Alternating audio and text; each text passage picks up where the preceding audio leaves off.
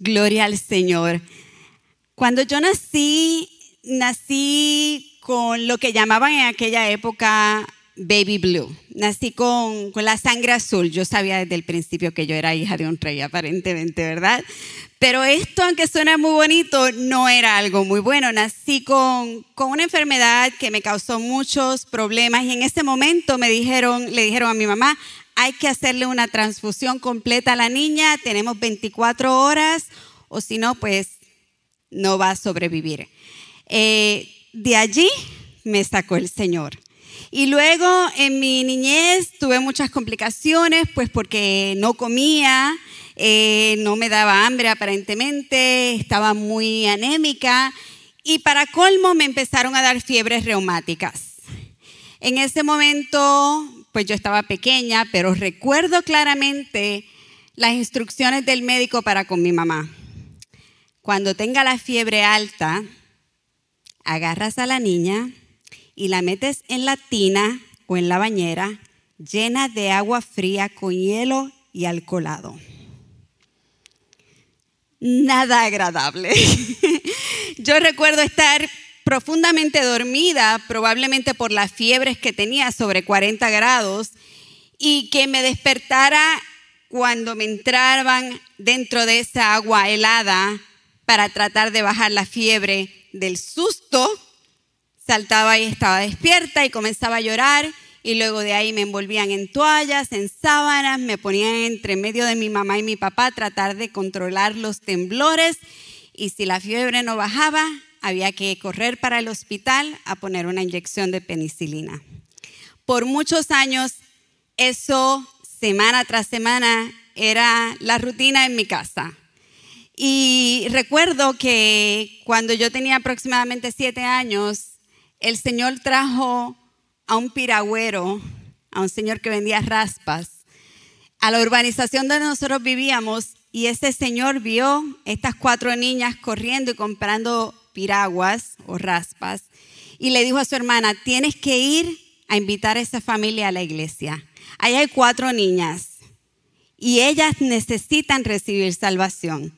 Y ese piragüero mandó a su hermana y historia larga, vamos a hacerla un poquito corta, nos invitaron a la iglesia, fuimos a la iglesia, mi hermana aceptó al Señor, mi otra hermana aceptó al Señor, mi mamá aceptó al Señor y yo era una niña, pues iba a la iglesia y acepté al Señor, gracias al Señor a los 12 años de edad. Pero recuerdo que un domingo estaba ardiendo en fiebre y estaba yo temblando y mami se estaba preparando para ir para la iglesia. Y mami dice, la fiebre le está subiendo, hay que ir para el hospital. Y nos montamos en el carro y vamos en dirección al hospital y de repente yo veo que mi mamá se desvía y pues no sé, llegamos a la iglesia. Y yo, porque estamos en la iglesia, yo íbamos para el hospital, pero pues a esa edad tú no preguntas mucho, ¿verdad? Y mi mamá me sacó del carro, yo tenía 38 libras. Piénselo para los que tienen niños. Yo tenía 8 años y tenía 38 libras. Extremadamente delgadita y chiquitita, muy frágil. Me, me cargó y me llevó al altar.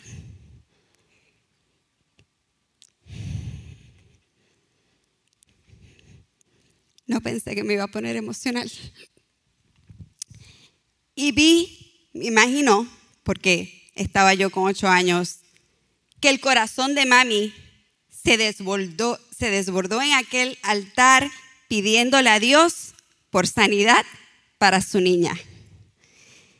Y ese fue el último día que yo tuve que ir al, que yo tuve que pasar por una fiebre porque ni siquiera llegué al hospital. Esa fue la última vez que en mi cuerpo se reflejó una fiebre reumática y allí en el altar el Señor me sanó y contestó la petición de una madre con un corazón contrito y humillado. Gloria a Dios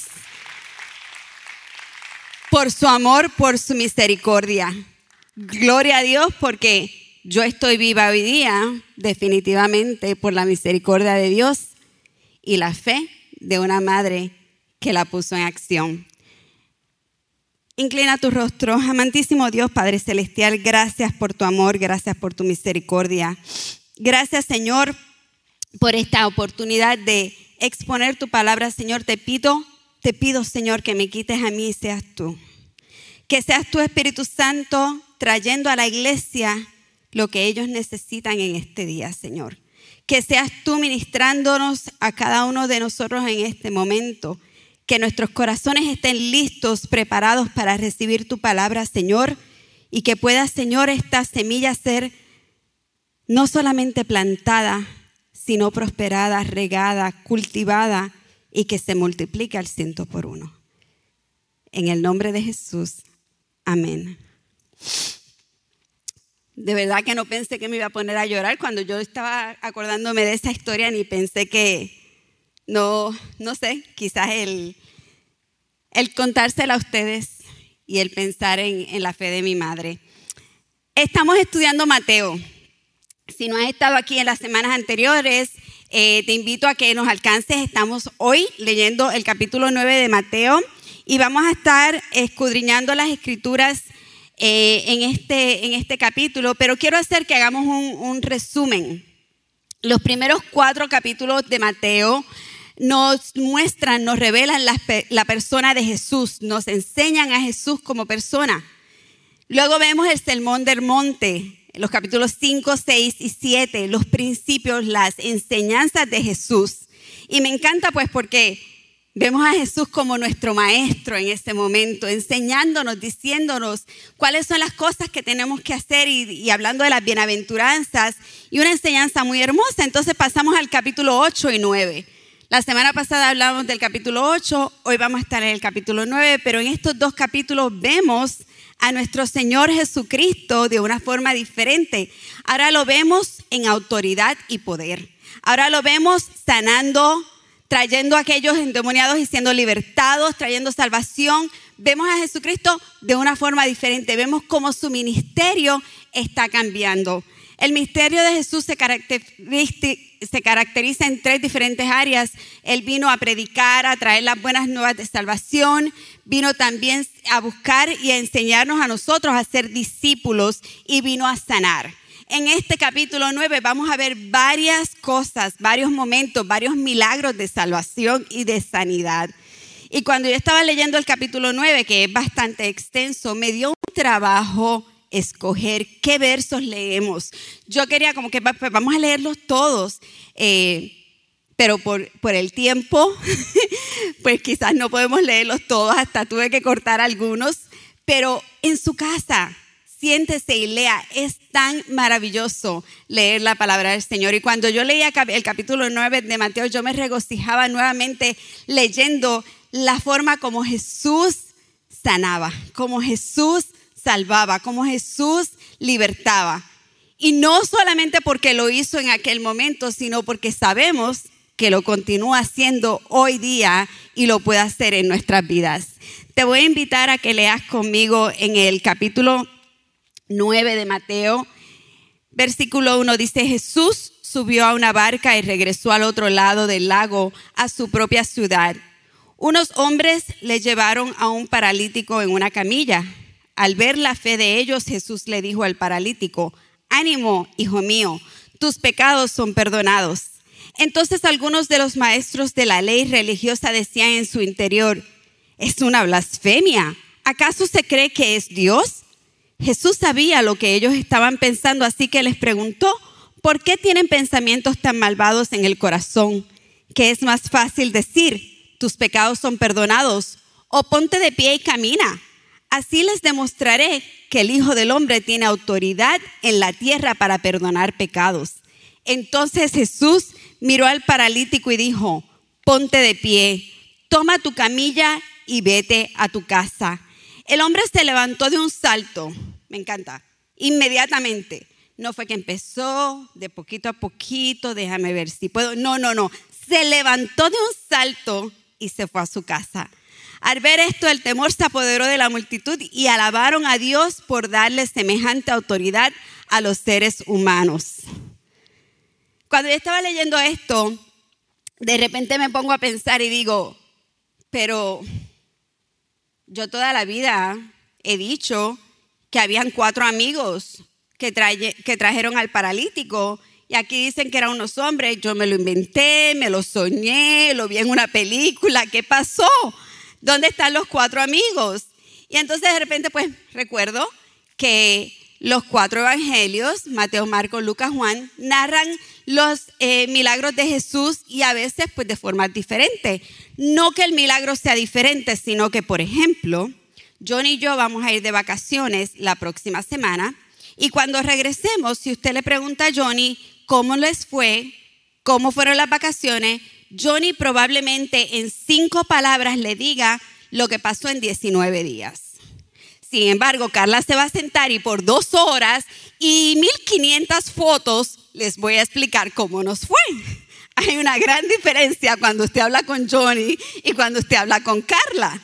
En este caso, pues yo me di cuenta de que Mateo había sido más preciso, conciso, directo al grano, como Johnny, pero Marcos, más como Carla, da más detalles. Así que yo te voy a invitar a que hablas tu Biblia también en el capítulo 2 de Marcos, que narra los mismos acontecimientos que acabamos de leer, pero con un poco más de detalles. Y yo quiero compartirlo desde el punto de vista de él. Pero antes de ir a Marcos, quiero invitarte, y me encanta porque yo no había visto el, el video que presentaron del pastor, yo no lo había visto. Pero la misma cita bíblica que menciona el pastor fue la misma cita bíblica que cuando yo estaba escribiendo el mensaje, el Señor me daba, porque yo decía, qué hermoso que tú y yo sabemos que Jesucristo es el Hijo de Dios. Qué hermoso que tú y yo, o yo espero que todos aquí, si no, pues les voy a enseñar, Jesucristo es el Hijo de Dios. Jesucristo no es un profeta más como nos dicen muchas religiones. Jesucristo no es un hombre que vino y caminó e hizo unos milagros aquí y allá y que ahora estamos esperando al Mesías. Eso no es cierto. Jesucristo es el Mesías. Isaías 35, versos 4 al 6, nos presentan y nos hablan del Mesías. Vamos a leer, dice, digan a los de corazón temeroso, tú y yo, a nosotros, a los de corazón temeroso. Sean fuertes y no teman, porque su Dios viene para destruir a sus enemigos, viene para salvarlos. Y cuando Él venga, abrirá los ojos de los ciegos y destapará los oídos de los sordos. El cojo saltará como un ciervo y los que no pueden hablar cantarán de alegría. ¿Y quién hizo eso? Nos lo dice los evangelios, nos lo dice la, palabra del Señor. El único que hizo eso y que lo sigue haciendo es Jesucristo el Señor. Así que yo quiero que tú tengas la certeza, que no haya duda en tu vida de que Jesucristo es el Hijo de Dios. La palabra lo dice, la profecía lo dice y se cumplió. Vino el Mesías a morir por ti, por mí, para darnos salvación. Así que me quería hacer ese alto porque muchas veces la gente quiere decirnos que Jesucristo es un profeta más. Nunca te dejes engañar. Jesucristo es el Señor, el Hijo de Dios. Cuando vamos a las escrituras, y entonces ahora vamos a ver la historia desde el punto de vista de Marcos, en Marcos 2 nos dice, cuando Jesús regresó a Capernaum, varios días después, enseguida corrió la voz de que había vuelto a casa. Pronto la casa donde se hospedaba estaba tan llena de visitas que no había lugar ni siquiera frente a la puerta. Mientras él les predicaba la palabra de Dios, llegaron cuatro hombres. No me lo había soñado, está ahí. Cargando a un paralítico en una camilla. Como no podían llevarlo hasta Jesús debido a la multitud, abrieron un agujero en el techo encima de donde estaba Jesús. Luego bajaron al hombre en la camilla justo delante de Jesús. Yo no sé qué te llama a ti la atención de esta, de esta parte de este capítulo, pero a mí me impresiona estos cuatro amigos. El paralítico estaba en una condición de enfermedad. el paralítico, yo estoy segura, porque imagínese si usted se encontrara en esa situación, quería ser sano. Nadie quiere estar enfermo. Pero él no podía llegar solo hasta Jesús. Él necesitaba alguien que lo llevara a la presencia de Jesús. Y aparecieron estos cuatro amigos. Y yo digo, wow, estos cuatro amigos pudieron haber dicho, mira fulanito, allí anda alguien que dicen que es sana, yo te voy a llevar a ver qué pasa, quién sabe. Y que llegaran hasta la puerta y dijeran, hay demasiada gente, ahí no se puede entrar. Yo creo que tú le vas a tener que mandar un text message, le vas a tener que mandar un mensaje de texto o algo, porque hasta ahí no podemos llegar. Ya nosotros tratamos. Mejor vámonos. ¿Qué hubiese pasado con aquel hombre? No hubiese habido sanidad en su vida. Pero aún algo más profundo no hubiese pasado. ¿Qué hicieron estos amigos? Llenos de compasión, llenos de amor y misericordia, con determinación y esmero, buscaron la forma de llegar hasta Jesús. Ellos no dijeron, pues, no podemos hacer nada. No, no. Como dicen en inglés, they, thought about what to do. They thought outside the box. Think about, think about outside the box. Pensaron fuera de la caja, no hace sentido en español, pero yo creo que ustedes entienden la idea. Buscaron una alternativa. ¿Qué más podemos hacer? ¿Cómo podemos llegar hasta Jesús? Ellos no fueron pensando, quizás este hombre haga algo. No, no, ellos fueron sabiendo que ahí, dentro de esa casa, estaba el que iba a sanar a su amigo, el que iba a transformar la vida de su amigo y ellos no se iban a dar por vencidos. Así que ellos, y yo me imagino que esto no fue tarea fácil, porque imagínate, tuvieron que treparse al techo Tuvieron que quitar todo el techo, no sé de qué material estaría hecho, pero imagínense, un techo tiene que ser de algo fuerte. Y luego subieron al amigo con la camilla y lo bajaron a dónde? A los pies de Jesús. Directamente a los pies de Jesús. Tú quizás tienes muchos conocidos pero tienes amigos. Tienes amigos como, como estos cuatro amigos que estamos describiendo. Eres tú como uno de estos cuatro amigos que estamos describiendo.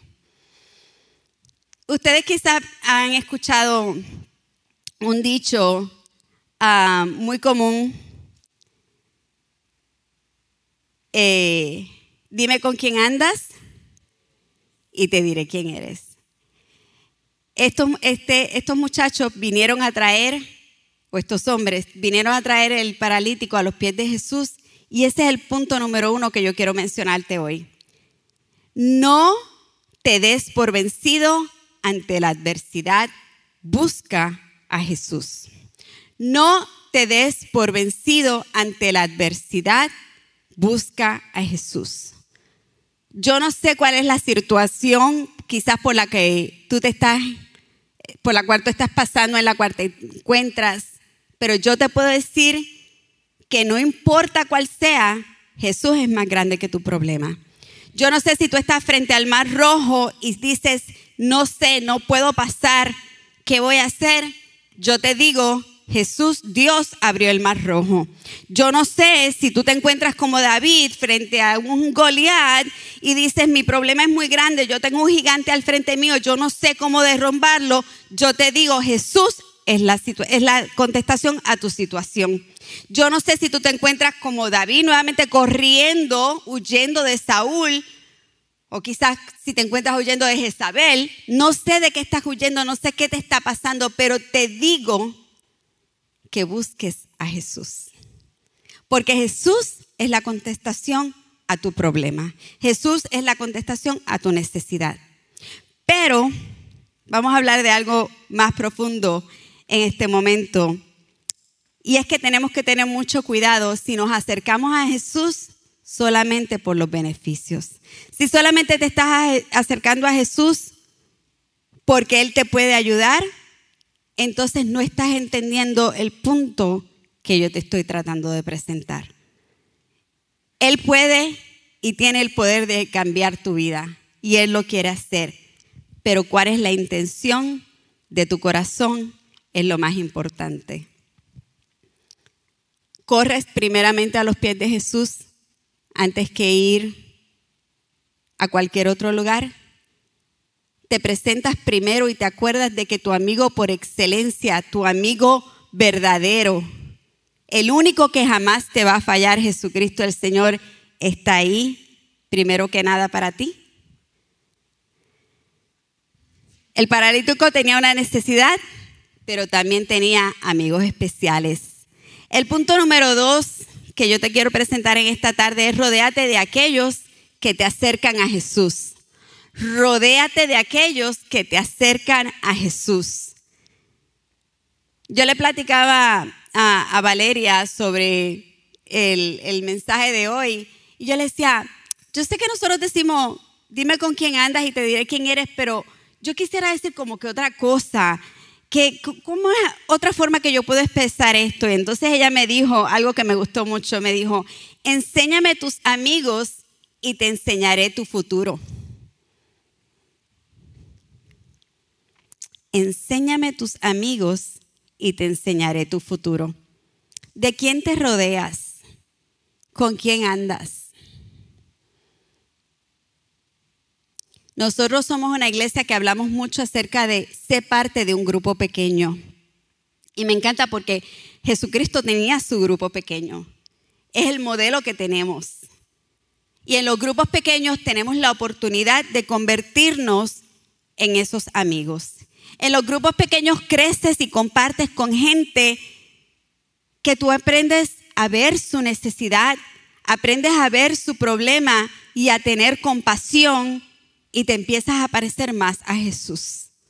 Si tú no eres parte de un grupo pequeño, de verdad, todos los amigos te lo decimos, sé parte de un grupo pequeño. Hay bendición en la coinonía. Dios nos hizo personas relacionales con un propósito. Nosotros necesitamos los unos de los otros. Sé parte de un grupo pequeño. Rodéate de aquellos que te acercan a Jesús. Busca gente que te ayude en tu fe, no que haga tu fe menguar. Busca gente que te ayude en tu fe, no que haga tu fe menguar crezcamos y ayudamos, ayudémonos los unos a los otros. Pero solamente vayas buscando a esos amigos. Empieza a ser uno de esos amigos. Cuando solamente nos enfocamos, y esto viene, ¿cuál es la intención de tu corazón? ¿Cuál es la intención de mi corazón? Vengo a la iglesia para que Jesús me sane. Vengo a la iglesia para que Jesús me haga un milagro, vengo a la iglesia para que Jesús restaure mi matrimonio, vengo a la iglesia para que Jesús eh, salve a mi familia. Dios lo hace, sí. Él está aquí para todo eso y lo confiamos y lo creemos. Pero no vengas por el milagro, ven por Jesús.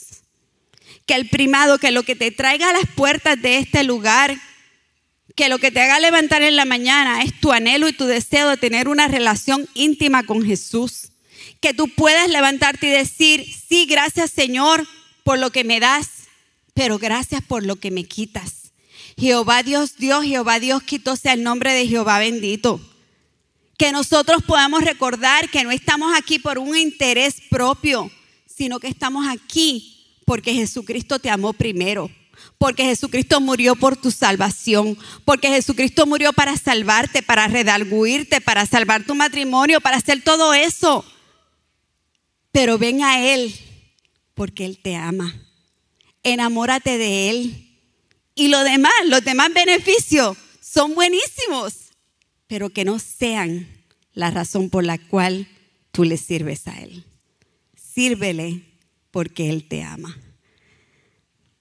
Gloria a Dios. Seamos amigos como estos cuatro amigos especiales. Comencemos a ser más como Jesús. No seamos como los amigos de Job que le dijeron, maldice a Dios, esa fue la esposa que le dijo así. Pero los hijos de Dios, los, los amigos de Job más o menos le dijeron lo mismo, le dijeron, échate a morir.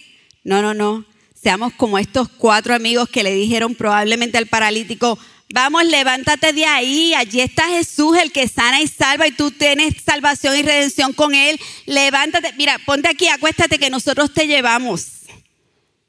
Que seamos así nosotros para aquellos que están alrededor nuestro.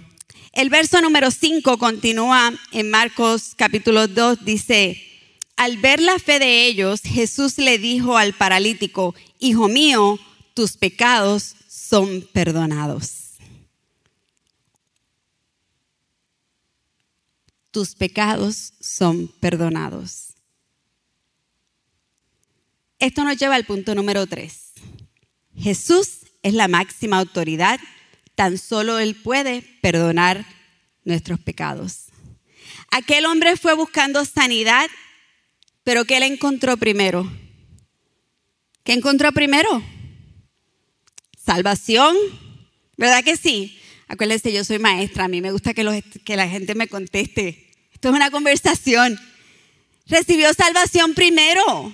¿Por qué Jesús le dice, tus pecados son perdonados? Si él lo que está allí es paralítico. Si él lo que está es enfermo. ¿Sabes por qué Jesús le dijo eso? Porque lo que nos separa a ti y a mí de Jesús es el pecado. Lo que nos separa a nosotros de Dios es el pecado. Y en el momento en que Jesús le dice, tus pecados te son perdonados, ya no hay nada que lo separe a él de aquel paralítico ya entonces ahora hay una relación entre él y el paralítico. Jesús quiere una relación contigo. Jesús quiere conocerte. Jesús quiere ser tu amigo. Jesús quiere darte todos esos beneficios hermosos que nosotros queremos, pero Él primero quiere que te acerques a Él. Él quiere romper esa barrera que separó al hombre de Jesús, que es el pecado. ¿Qué nos, nos separa a nosotros de Dios? El pecado. Y en ese momento Jesús le dijo, ya no hay nada que nos separe. Tus pecados te son perdonados. Aleluya. Tus pecados te son perdonados. Dios tiene el poder. Jesucristo ahí mismo le estaba diciendo a todo aquel pueblo que estaba allí, que había mucha gente, recuerden, yo tengo autoridad para perdonar pecados. Ahí está el poder y la autoridad. Ahí se ve inmediatamente que Jesús no es un profeta más. Jesús es el Hijo de Dios, porque el único que puede perdonar pecados es quién? Dios. Y Jesucristo es Dios. Una perfecta Trinidad, tres en uno. Tres divinas personas, divinas personas en una. Ahí estaba Jesucristo mostrando nuevamente su poder y su autoridad a través de darle salvación aquel que había ido con una gran necesidad. ¿Cuál es tu prioridad? ¿Estás seguro de que has recibido salvación? ¿Cuál es tu prioridad en tu vida? El tener una familia exitosa, el tener un buen carro, un buen negocio. ¿Cuál es tu prioridad?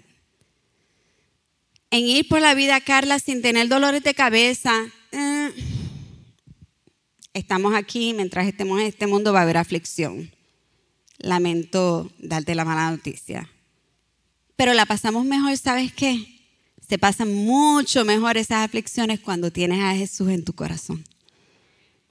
Se pasan mucho mejor. Con Él todo es posible. Sin Él nada somos. Qué hermoso que podemos saber y reconocer que a través de Él recibimos la victoria y recibimos la salvación, que es lo más importante. En ese momento, este hombre estaba recibiendo el regalo más grande que tú y yo podemos tener en nuestra vida, la salvación de su alma. Vamos a continuar leyendo a ver qué pasa. Luego en el verso 6 dice, algunos de los maestros de la ley que estaban allí sentados pensaron, ¿qué es lo que dice? es un blasfema. Solo Dios puede perdonar pecados. En ese mismo instante Jesús supo lo que pensaban, porque Él es omnisapiente, es omnipresente, Él sabe todas las cosas. Antes de tú pensarlas ya, Él lo sabe. Lo que está en tu corazón, Jesucristo lo conoce. Así que les preguntó, ¿por qué cuestionan eso en sus corazones? ¿Qué es más fácil decirle al paralítico, tus pecados te son perdonados? O ponte de pie, toma tu camilla y camina.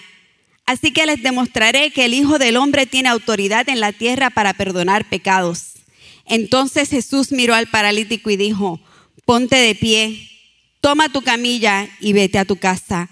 Y el hombre se levantó de un salto, tomó su camilla y salió caminando entre los espectadores que habían quedado atónitos. Todos estaban asombrados y alababan a Dios, exclamando, Jamás hemos visto algo así. Aleluya. Qué hermoso la reacción. Alabaron a Dios, alabaron a Jesucristo, porque vieron, es el Hijo de Dios. ¿Quién puede hacer estas cosas? La autoridad y el poder de Jesucristo nadie más la tiene. Tiene que ser el Hijo de Dios y su reacción fue alabar a Dios que tu reacción en todo tiempo sea alabar a Dios. Cuando nos pasen cosas buenas y cuando no nos pasen cosas buenas también. Porque vivimos en la perfecta voluntad del Señor, los hijos de Dios. Los hijos de Dios vivimos en su perfecta voluntad. Acuérdate siempre de pedirle a Dios que sea en su perfecta voluntad. El poder de Jesús se ve a través de esta escritura para sanar, para restaurar, para resucitar, para prosperar, para salvar. Y tú probablemente estás aquí y tienes el anhelo de decirle a Jesús, como, le, como, como vinieron este, estos cuatro hombres con el paralítico, Señor, tengo una necesidad. Señor, necesito un cambio en mi vida. Señor, necesito que rescates a mi hijo que quizás no está aquí adorando contigo. Señor, necesito que restaures mi matrimonio porque siento que se derrumba. Señor, necesito que tú me sanes, que tú toques mi vida, que tú toques mi cuerpo con tu mano sanadora. Señor, necesito que tomes control de mis finanzas. Señor, necesito que tomes control de mi auto que no, que no funciona, lo que sea. Dios tiene el poder y la autoridad para hacerlo. Dios quiere hacerlo. Y yo te voy a invitar a hacer algo que Valeria, mientras hablábamos, me compartía y me decía, mami, el otro día escuché a dos personas decir esto y yo he empezado a orar de esa forma. Le digo, dime, mamá. Y me dice, mami, visualiza tu milagro. Wow. Mami, Visualiza tu milagro y cuando ores, ora agradeciendo por tu milagro. Imagínate, imagínate si tú y yo comenzamos a hacer eso con todas nuestras peticiones. Visualiza tu milagro. Tu vida va a cambiar porque cuando ya tú mires a tu hijo que está perdido, tú lo vas a ver y tú vas a decir, no, estás salvo. Porque cuando ya tú oigas al médico diciéndote, no hay esperanza, tú vas a decir, no, en el nombre de Jesús yo estoy sana. Cuando ya tú veas que tu esposo o tu esposa está firmando los papeles de divorcio, tú dices, no, Dios tiene, Dios tiene la autoridad para revertir todo eso. Porque Él tiene el poder de hacerlo. Empieza a poner tu fe en acción. Empieza a poner tu fe en acción porque el punto número cuatro que nosotros queremos enseñarte en esta tarde es que tu fe mueve la mano de Dios. Tu fe mueve la mano de Dios. Imagínate cuando tú empiezas a orar visualizando tu milagro realizado. Cuando ya tú no estás aquí llorando solamente pidiendo, sino que estás dando gracias porque tu milagro se ha hecho. Porque primero que nada ya tienes una relación con el que hace el milagro y ya lo alabas y lo reconoces a Él por lo que Él es por Dios. Y te dé o no te dé el milagro, Él sigue siendo Dios y ya Él conoce tu corazón. Entonces ahora es el tiempo de decir, ok, ya yo estoy en conexión con el que hace el milagro. Ya mi prioridad es el que hace el milagro. Ahora voy a declarar en fe que voy a recibir el milagro porque Él camina conmigo, porque Él me guía, porque Él me dirige, porque Él es mi Dios, mi Rey, mi Salvador, mi sanador, porque Él es todo lo que yo necesito. Imagínate si hacemos eso, el poder que se levanta en esta ciudad, en esta iglesia. Cree, visualiza tu milagro, declara tu milagro que está hecho. El maestro está aquí con los brazos abiertos esperándote a ti para que tú recibas tu milagro. Mira esta escritura que me encanta, dice en Mateo 9, versículo 18 dice, mientras Jesús decía estas cosas, el líder de la sinagoga se le acercó y se arrodilló delante de él. Mi hija acaba de morir. Mi hija acaba de morir. Pero él vino donde Jesús. Su hija ya murió. ¿A qué viene él donde Jesús? Y le dijo, pero tú puedes traerla nuevamente a la vida solo con venir y poner tu mano sobre ella. Qué hermoso, ¿verdad? El centurión la semana pasada le dijo a Jesús, con que tú digas la palabra, tú ni tienes que ir a mi casa, con que tú digas la palabra, será hecho. Este padre le dijo, con que tú vengas a mi casa, somos diferentes. Y vamos a orar de diferentes formas, pero el, que hace el milagro y el que toma control sigue siendo el mismo. ¿Y Jesús qué hizo? Dijo, entonces Jesús y sus discípulos se levantaron y fueron con él. Justo en ese momento, una mujer quien hacía 12 años, qué tortura, que sufría de una hemorragia continua, continua, se le acercó por detrás, tocó el fleco de la túnica de Jesús porque pensó, si tan solo toco su túnica quedaré sana. Jesús se dio vuelta y cuando la vio le dijo, ánimo hija, tu fe te ha sanado. Y la mujer quedó sana en el instante. Yo no sé si usted siente lo que yo siento, pero a mí me da así escalofrío nada más de ver lo maravilloso que es Jesús. O sea, y aquella fe de aquella mujer, 12 años, es decir, si yo toco, toco su manto, con tan solo eso, no porque el manto y la ropa de Jesús fuera milagrosa, no, no vaya a pensar eso, nunca piense eso, por favor. Los simbolismos son simbolismos, no, aquí el que tiene el poder y la autoridad es Jesucristo. Y ella supo, si tan solo toco su manto, voy a recibir sanidad. Y lo recibió. Quiero leerte un verso más. En Mateo 8.2 dice, de repente un hombre con lepra se acercó y se arrodilló delante de él. Señor, dijo el hombre, si tú quieres, puedes sanarme y dejarme limpio. Qué lindo. ¿Escucharon cómo le dijo? Si tú quieres. Exactamente que en tu vida y en mi vida siempre su voluntad sea primero. Porque la voluntad de Dios es perfecta. Y siempre va a ser mejor para ti y para mí. Si tú quieres. Jesús extendió la mano y lo tocó. Sí quiero. Queda sano al instante y la lepra desapareció. Yo no te estoy predicando de que tú tienes una varita mágica, de que tú puedes hacer lo que tú quieras o que podemos manipular a Dios con nuestra oración. Yo no estoy diciendo eso.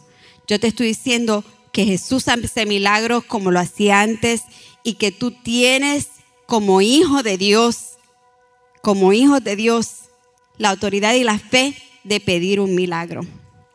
Pero por sobre todas las cosas, que se haga su voluntad, no la mía, no la tuya.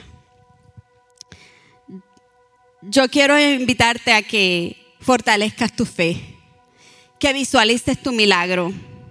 Y tú me preguntarás, Carla, ¿cómo, cómo fortalezco mi fe? Primero que nada, confía en Dios. Confía en Él. No dudes.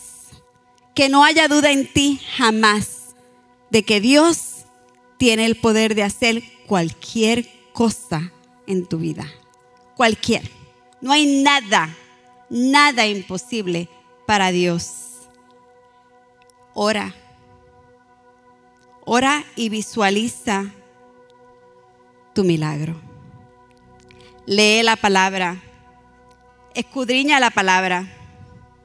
Vas a conocer a Dios y te vas a enamorar más de Él leyendo la palabra. Pero luego pon la palabra en acción. Sé obediente. Y por último, compártela con otros. Sé la luz del mundo. Así tu fe va a mover montañas. Así tu fe va a causar milagros. Así tu fe va a mover la mano de Dios y vas a ver cosas como nunca antes la hemos visto.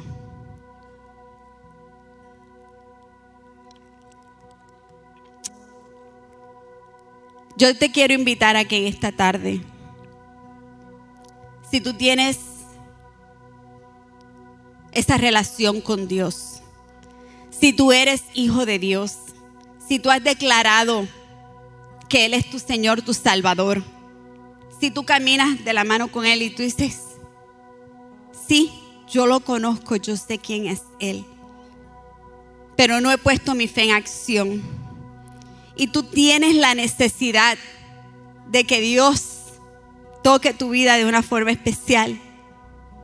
Este altar va a estar abierto. Este altar ya está abierto. Aquí está la presencia de Dios. Aquí se mueve el poder de Dios. Y tú solamente tienes que pedirle a Dios que Él lo haga. Y yo te digo, si tú pones la fe y le pides, si tú quieres, Él lo va a hacer. No dudes, no dudes. Dios quiere darte tu milagro. Dios quiere hacerlo. Pon tu